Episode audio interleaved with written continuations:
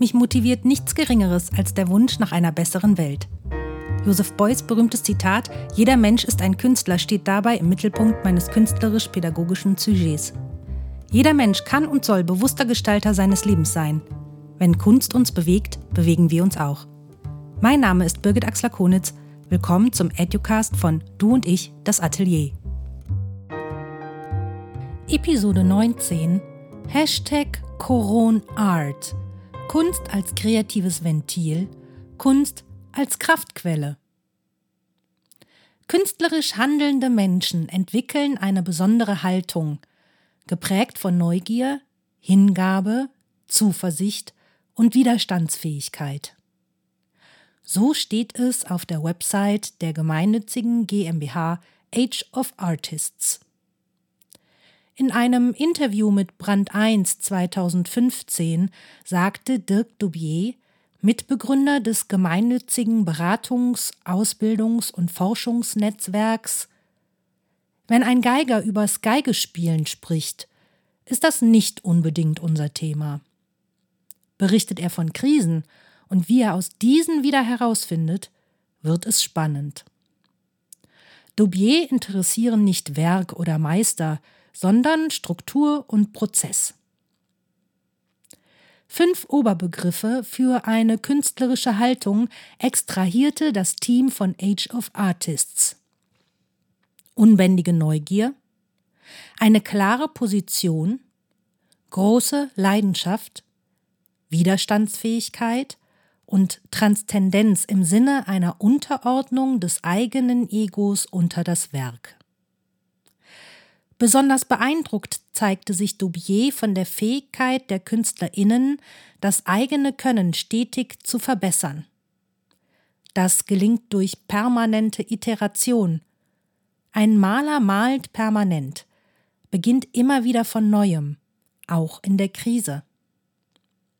Bitte, itte was? Unter Iteration versteht man ein Verfahren zur schrittweisen Annäherung an die Lösung einer Gleichung unter Anwendung eines sich wiederholenden Rechengangs. Auch inkrementelles Vorgehen genannt, beschreibt es ein Verfahren der schrittweisen Annäherung an die exakte oder endgültige Lösung. Vom 17. bis 19. März 2021 hielten die Age of Artists das Fernwerk ab. Ihre Hybridkonferenz zur Wirksamkeit künstlerischer Intelligenz. Die Konferenzteilnehmerinnen erfuhren anhand zahlreicher Praxisbeispiele von über 60 erfahrenen Expertinnen aus Wirtschaft, Wissenschaft und Kunst wie es gelingt, auch unter schwierigen Bedingungen kreatives Handeln zu ermöglichen, um die Zukunft aktiv zu gestalten. Es waren sehr spannende und inspirierende drei Tage.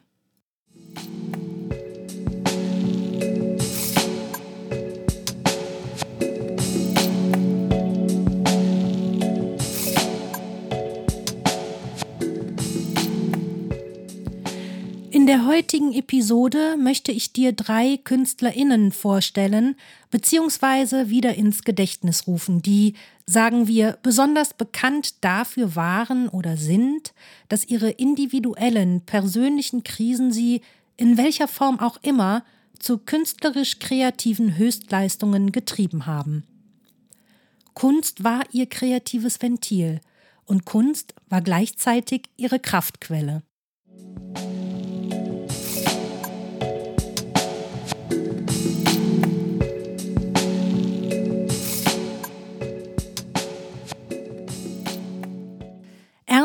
Herbeck war ein Dichter, der nie Dichter werden wollte.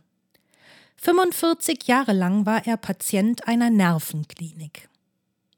Zeit seines Lebens schrieb er nur auf Aufforderung und meist im Beisein seines Arztes Leo Navratil, der ihm auch die jeweiligen Titel als Anregung vorgab und die so sporadisch über Jahrzehnte entstandenen Texte aufbewahrte. Damit habe er eine Form der Kommunikation erzeugen wollen, so Navratil. Bei Herbeck fielen die Antworten auf die jeweiligen Themen so ungewöhnlich aus und waren sprachlich so innovativ, dass Navratil sie später veröffentlichte. Von circa 1960 bis zu Herbecks Tod im Jahr 1991 sind an die 1700 poetische Notate entstanden.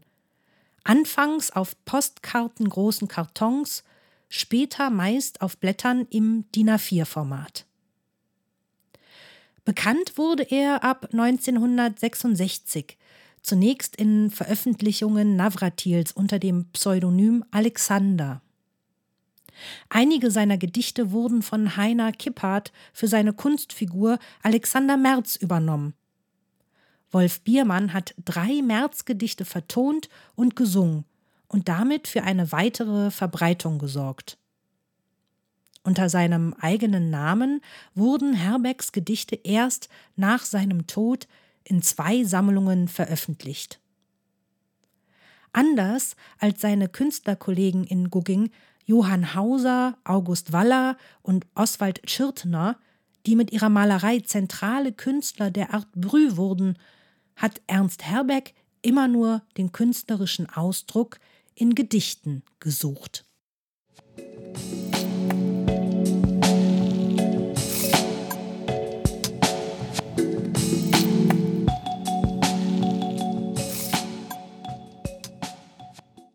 Frida Kahlo galt als lebenshungrige und ungemein anziehende Frau. Dabei war ihre Vita eine einzige Krankengeschichte. In früher Kindheit vermutete man eine Polioerkrankung. 1930 diagnostizierte jedoch Carlos Arzt eine seit der Geburt bestehende Fehlbildung der Wirbelsäule, Spina bifida, als Grund für ihre späteren Probleme. Mit 18 erlitt sie einen schlimmen Busunfall mit schweren orthopädischen und gynäkologischen Verletzungen. Dabei wurden ihr Becken und der Rücken von einer Haltestange durchbohrt und ihre Beine gebrochen. Mehr als 30 Operationen schlossen sich an in einer jahrelangen Odyssee durch Hospitäler Mexikos und der USA.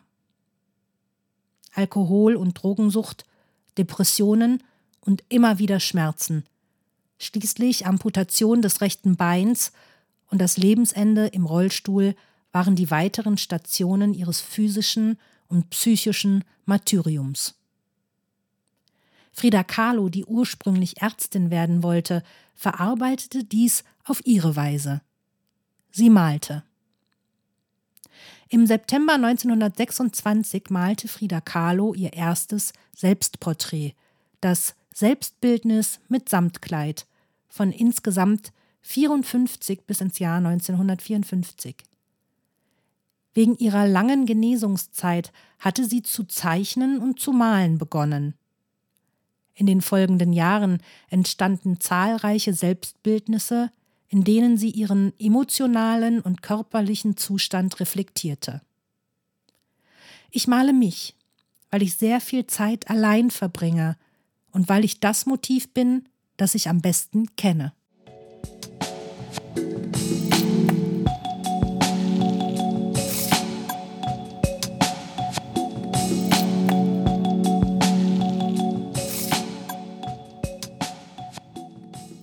Wie schaffen es Künstler, seelische Verletzungen in schöpferische Kraft zu verwandeln? Was befähigt eigentlich Menschen, ihre seelischen Verletzungen so zu verarbeiten, dass Schmerz, Ressentiment oder Depression sich wandeln in schöpferisches Lebendigsein? Diese Frage steht im Bereich der Kunst häufig im Zentrum und präzisiert eine wesentliche innere Suchbewegung. Joseph Beuys einer der bedeutendsten Künstler des 20. Jahrhunderts hat mit seiner Kunst diese Frage besonders energisch gestellt und darin auch eine eigene Symbolsprache gefunden. Seine stets heftig umstrittenen Werke und öffentlichen Aktionen stellen bis heute eine Art assoziativen Schmelztiegel zur Verfügung, wie die Transformation von Schmerz, Erstarrung und Einsamkeit versucht werden kann. Viele von Beuys Werken thematisieren die Erfahrung existenzieller Schutzlosigkeit.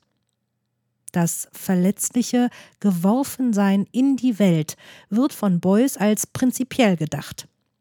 Folgerichtig tituliert er schon seine Geburt, ironisierend als Kunstaktion und nennt sie Ausstellung einer mit Heftpflaster zugezogenen Wunde.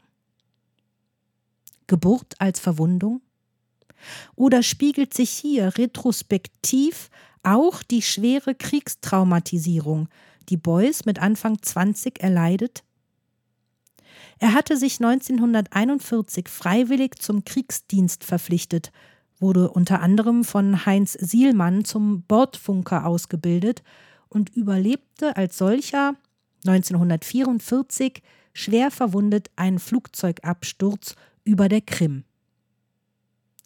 Auch wenn die wiederherstellende Pflege durch Krimtartaren, wie man heute weiß, wohl erfieberte Legende ist, hat sie seine spätere Karriere als Künstler wesentlich bestimmt.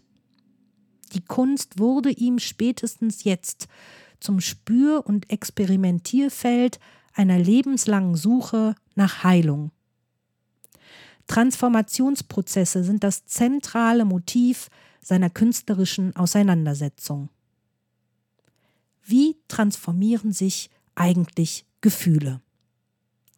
Beuys Vorliebe für archaische Materialien wie Filz, Fett, Talg, Kupfer oder Honig ruft assoziativ wärmende Gefühlsqualitäten wach, die vielleicht eine tiefe Sehnsucht spiegeln. Man weiß, dass Beuys unter depressiven Episoden litt. Sein Werk aber bleibt eben nie nur der Ausdruck tiefer Verwundung und Einsamkeit, sondern umkreist immer auch Metaphern der Fürsorge und Heilung. Schon als Kind habe er sich als Hirte einer imaginären Herde erlebt, so berichtete er, und entsprechend suchte er transformierende Heilung nie nur für sich selbst, sondern auch für die gesellschaftliche und politische Situation.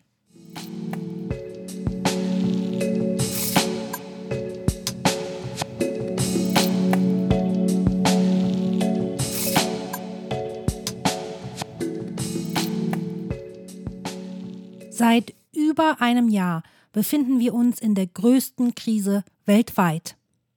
Die Ereignisse und Erlebnisse gehen nicht spurlos an uns vorüber. Auch an mir nicht.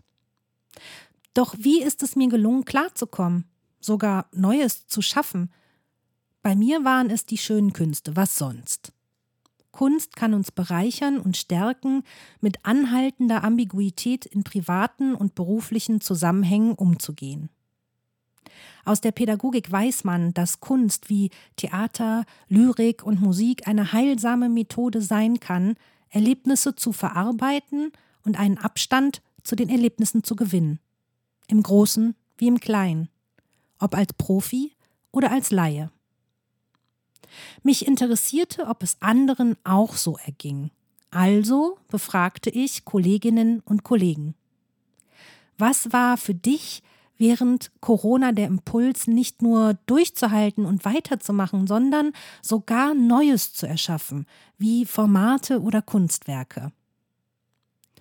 Wie ist es dir gelungen, nicht den Kopf in den Sand zu stecken? Welche Rolle spielte dabei die Kunst? Nicolas Hamm, Theaterpädagoge und Diplom-Sozialpädagoge aus Frankfurt am Main, differenziert. Liebe Birgit, an irgendwie durchhalten und weitermachen war für mich als Theaterpädagoge im März 2020 nicht zu denken. Workshops, Fortbildungen und überhaupt alles war abgesagt oder stand zumindest auf der Kippe. Dass es für mich dann beruflich trotzdem weiterging, hatte mit Kunst erstmal wenig zu tun, sondern eher mit Not. Zum großen Glück hatte ich Menschen, mit denen ich mich austauschen konnte. Wir, Marco Aude Wittenbreder und ich, haben dann die Firma Nima gegründet. Wir helfen dabei, Online-Veranstaltungen schöner zu machen. Das ist natürlich etwas, das gerade sehr gebraucht wird. Wir sind in diesen Bedarf reingesprungen und es macht richtig Spaß. Es ist aber natürlich nicht im Sinne der Kunst, dass Künstlerinnen immer dorthin springen oder aus Not hinspringen müssen, wo gerade der größte praktische Bedarf ist, dann gäbe es ja bald viele Kunst nicht mehr. Sicher bringen wir in unser Angebot mit Nima eine künstlerische Perspektive mit ein. Wir gestalten Begegnungen zwischen Menschen in virtuellen Räumen. Das ist schön. Und wahrscheinlich ist es auch diese Möglichkeit, hier gestalterisch zu denken, die mich persönlich antreibt. Von Kunst möchte ich hier aber lieber nicht sprechen. Viele Grüße, Nikolas. Aus Berlin erreicht uns folgende Nachricht. Hallo, ich bin Jana Dürfeld, ich bin Künstlerin und ich berate Unternehmen mit Hilfe von künstlerischen Prozessen. Ich habe Anfang des Jahres mit Clubhouse angefangen und eine eigene Talkreihe gemacht, die heißt von kreativen Lernen. Die bezieht sich immer auf verschiedene einzelne Bereiche, ob es Innovation ist oder Unsicherheitstoleranz, Perspektivwechsel. In diesen Talks lade ich unterschiedliche Leute ein, Künstler sowie auch Unternehmer und die Mischung macht es. Es ist fantastisch, gegenseitig voneinander zu lernen. Und ich finde, wir oder Unternehmen generell können sehr, sehr viel von Künstlern lernen, genau in der Zeit mit Unsicherheiten klarzukommen, indem sie einfach anfangen zu gehen. So machen es Künstler letztendlich auch. Sie fangen an, ein Bild zu malen, äh, gehen den ersten Schritt und sehen dann weiter, wie der nächste Schritt zu gehen ist. Und dieses Wissen und dieses Anwenden hat mir in der Corona-Zeit selbst auch sehr viel geholfen. Dr. Lena Selge aus Bonn möchte als Kunsthistorikerin und Kunstpädagogin mit ihrem Selbstverständnis als Kunstvermittlerin möglichst viele Menschen mit ihrer Begeisterung für Kunst anstecken. Sie beantwortet meine Fragen für sich wie folgt. Tatsächlich ähm, hat mir die Corona-Zeit einen großen kreativen Schub gegeben. Als ähm, im Frühjahr letzten Jahres ungefähr ja, 90 Prozent meiner Aufträge einfach weggebrochen sind, hatte ich plötzlich ganz, ganz viel Zeit. Und ähm, die habe ich mit meinen Kindern zu Hause verbracht. Wir waren sehr kreativ und gleichzeitig habe ich mir auch viele Gedanken gemacht, viele grundsätzliche Gedanken darüber, wie ich arbeiten möchte, was mir wichtig ist, welche Projekte ich schon immer verwirklichen wollte.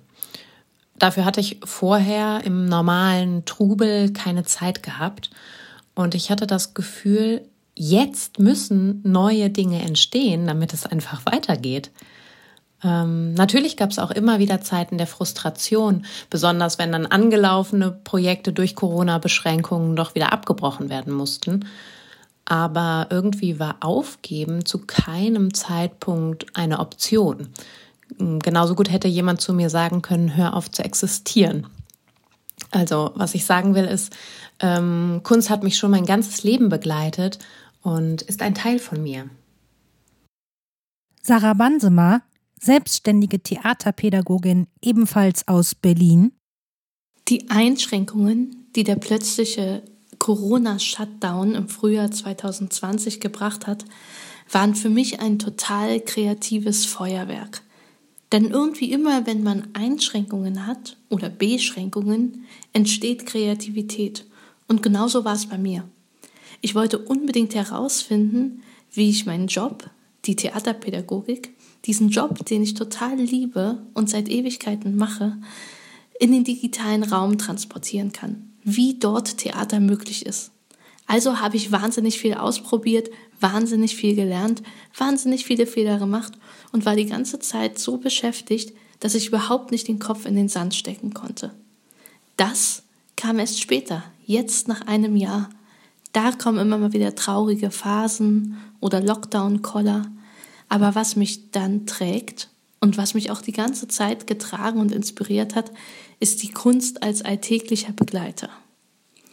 In Form von Büchern, in Form des Zeichnens oder des Origamis und vor allen Dingen in Form von Serien und Filmen, die mich immer wieder tragen, mir immer wieder Hoffnung geben und Inspiration für eigene Projekte. Und dafür bin ich der Kunst total dankbar und das nicht nur in Corona-Zeiten.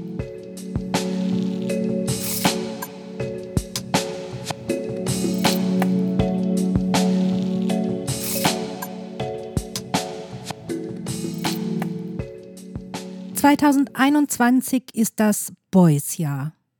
Vielleicht lohnt es sich, noch einmal und mit neuer Wachheit die Auseinandersetzung mit Beuys, aber auch mit den schönen Künsten an sich zu suchen. Sein berühmtes Schlagwort Jeder Mensch ist ein Künstler erinnert daran, den kreativen Akt schöpferischen Lebendigseins immer wieder neu zu versuchen. Gerade jetzt. In Rüdiger Sünners Publikation Zeige deine Wunde Kunst und Spiritualität bei Joseph Beuys heißt es, das Einzige, was sich lohnt aufzurichten, ist die menschliche Seele. Ich meine jetzt Seele im umfassenden Sinn. Ich meine jetzt nicht nur das Gefühlsmäßige, sondern auch die Erkenntniskräfte, die Fähigkeit des Denkens, der Intuition, der Inspiration, das Ich-Bewusstsein, die Willenskraft. Das sind ja alles Dinge, die sehr stark geschädigt sind in unserer Zeit. Die müssen gerettet werden. Dann ist alles andere sowieso gerettet. Und damit endet Episode 19. Hashtag Coronart. Kunst als kreatives Ventil. Kunst als Kraftquelle. Bis dahin. Vielen Dank fürs Zuhören und vielleicht bis zum nächsten Mal beim Educast von Du und ich, das Atelier. Es grüßt freundlich Birgit Axler-Konitz.